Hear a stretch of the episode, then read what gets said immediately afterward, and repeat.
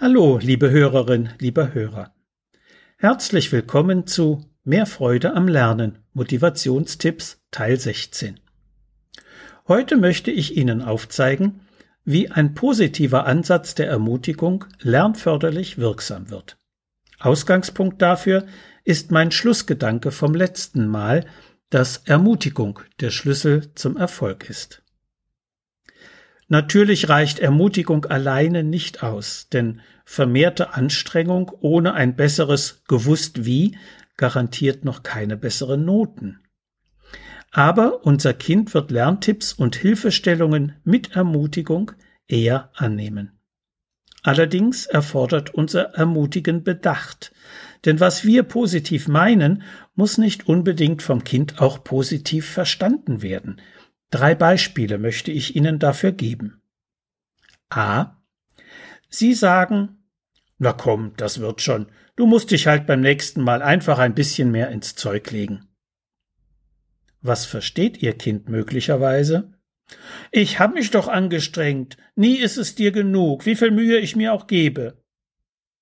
Das Beispiel zeigt, Ihre Worte sollten keine versteckte Kritik enthalten, auch wenn der Hinweis auf ein bisschen mehr Fleiß berechtigt scheint. Die pure Aufmunterung im ersten Satz der Äußerung hätte gereicht. Na komm, das wird schon. Mehr noch als Aufmunterung ist Verständnis hilfreich, um beim Kind selber die Erkenntnis wachsen zu lassen, dass es sich mehr anstrengen müsste. Das Kind reagiert auf der Beziehungsebene wo Sie einen sachlichen Hinweis geben wollten.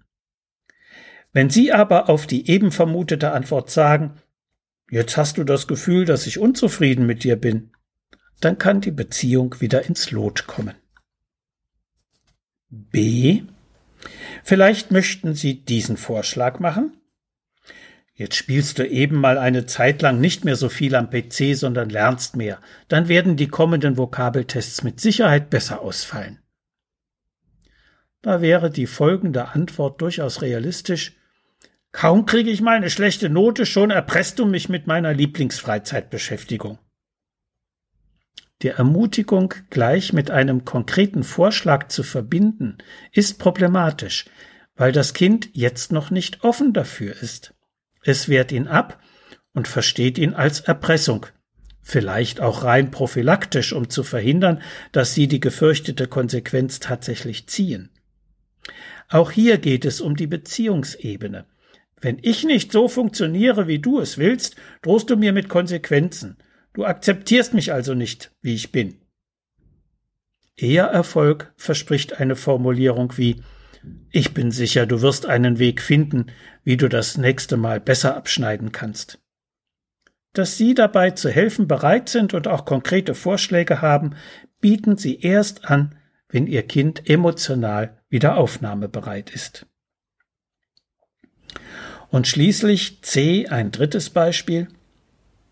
Ach, mach dir nichts draus. Ich habe auch so manche fünf heimgebracht und es ist trotzdem was aus mir geworden. Das könnte die Antwort provozieren. Du hast gut reden, aber ich stecke jetzt in der Sch. Da nützt es mir gar nichts, dass du heute erfolgreich bist. Sie wollen das Problem verkleinern und ein gutes Beispiel geben. Das kann auch funktionieren. Wenn das Kind etwa so antworten würde, echt? Hätte ich nicht gedacht.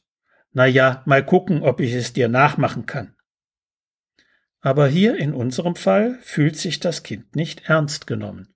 Du kannst gut reden.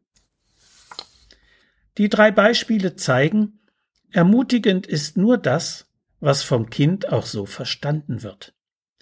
Je besser es ihnen gelingt, ihr Kind ernst zu nehmen und ihm mit Hilfe des sogenannten aktiven Zuhörens seine Gefühle zu spiegeln, desto eher überwindet es sie und schöpft wieder Zuversicht. Das aktive Zuhören ist übrigens eine Methode des amerikanischen Kommunikationsexperten Thomas Gordon, über die Sie in seinem Buch Familienkonferenz sehr gut verständlich viel praktisch Hilfreiches nachlesen können. So viel für heute. Sie finden viele weitere hilfreiche Tipps und Informationen in meinem Buch Mehr Freude am Lernen, so motivieren Sie Ihr Kind. Medu Verlag Dreieich. Wenn Sie Fragen zu Schule und Lernen haben oder meine sonstigen Bücher und Materialien bestellen möchten, können Sie gerne über meine E-Mail-Adresse info at schulberatungsservice.de oder über die Webseite www.schulberatungsservice.de Kontakt mit mir aufnehmen. Bis die Tage und bleiben Sie gesund. Ihr Detlef Träbert.